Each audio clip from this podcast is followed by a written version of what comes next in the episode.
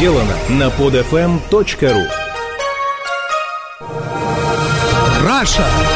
Азбука выживания. Свод неписанных законов России. Итак, это программа «Раша. Азбука выживания». Я Хрусталев. Здрасте. Один мой приятель э, все время упрекает меня в том, что я трачу много времени на, как он выражается, чужое говно. Этим сугубо научным термином он называет мои социально-политические поползновения. Написание ну, в блоге, там, разговоры о политике, думы о Россиюшке и тому подобное. Суть упрека такова. Надо заниматься собой, своими близкими, зарабатывать деньги и не пытаться вычистить Авгиевы конюшни. В общем, не лезть во все это дерьмо. Сам он человек довольно состоятельный, имеет свой успешный бизнес, и как любой бизнесмен, который вынужден соприкасаться с навозной кучей российского государства, ненавидит систему. Но ненавидит ее пассивно, без гражданских выпадов и раскачиваний лодки, предпочитая благоразумную позицию невмешательства. Впрочем, как и большинство представителей российского бизнес-сообщества. Аргументируя свою позицию, он, как водится, говорит о том, что изменить в этой стране ничего нельзя, и что все, что можно и нужно делать, это пытаться заработать деньги и обеспечить себе и своим детям нормальную жизнь. Все бы ничего, но именно этот жизненный принцип, молча и не сговариваясь между собой, выбрало большинство населения нашей страны. Да-да-да, и вы, дорогие друзья, осознанно или нет, скорее всего, тоже. Итак, большинство взрослых россиян считают, что их главный долг, в том числе и перед своими детьми, состоит в том, чтобы оставить им квартиру, машину, деньги и тому подобное. То есть все то, что, по их мнению, является необходимым условием достойной жизни. А теперь, внимание, вопрос. Как вы думаете, для того, чтобы нормально жить и чувствовать себя уверенно в завтрашнем дне, достаточно квартиры, машины, работы и денег? Нет?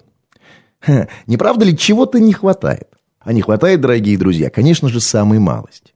Для того, чтобы комфортно жить в своей квартире, спокойно ездить на своей машине, смело выходить на улицу, без страха уходить в армию и не бояться за свои сбережения, нужна еще одна маленькая, немаловажная вещь, а именно страна.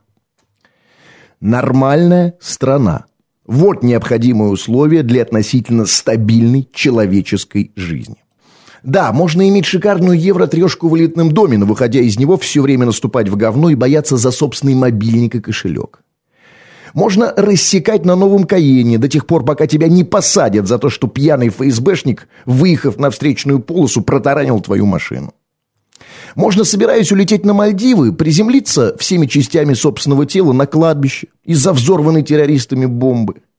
Можно быть преуспевающим бизнесменом-миллиардером, биография которого заканчивается словами «сгнил на зоне» и тому подобное. Однако при всем этом мы живем и обустраиваем свою жизнь именно так, что чистота, комфорт и предсказуемость заканчиваются за дверью наших машин и порогом своих квартир. Ну, в лучшем случае, своего подъезда. А за этим пограничным столбом начинается чужая, дикая, выжженная земля – наша с вами страна. Мы ежедневно тратим все свои силы на то, чтобы обустроить свой ближний круг, полагая, что проблемы дальнего нас авось не коснутся. Нас устраивает икея убранства наших евроквартир, за пределами которых вонь от нечищенного мусоропровода и непроходимость из-за неубранного снега. Безусловно, первостепенный долг каждого человека – это благополучие близких людей. Да, квартиры, машины – это очень важно. Но малый круг расположен в большом. И самые разбентленные Бентли ездят по российским улицам. А самые разэлитные квартиры расположены в российских домах. И как бы мы с вами этого не хотели, но от общества не закрыться. От политики не уйти. Страны не избежать извечно русскую панацею, бегство за границу здесь в расчет не берем.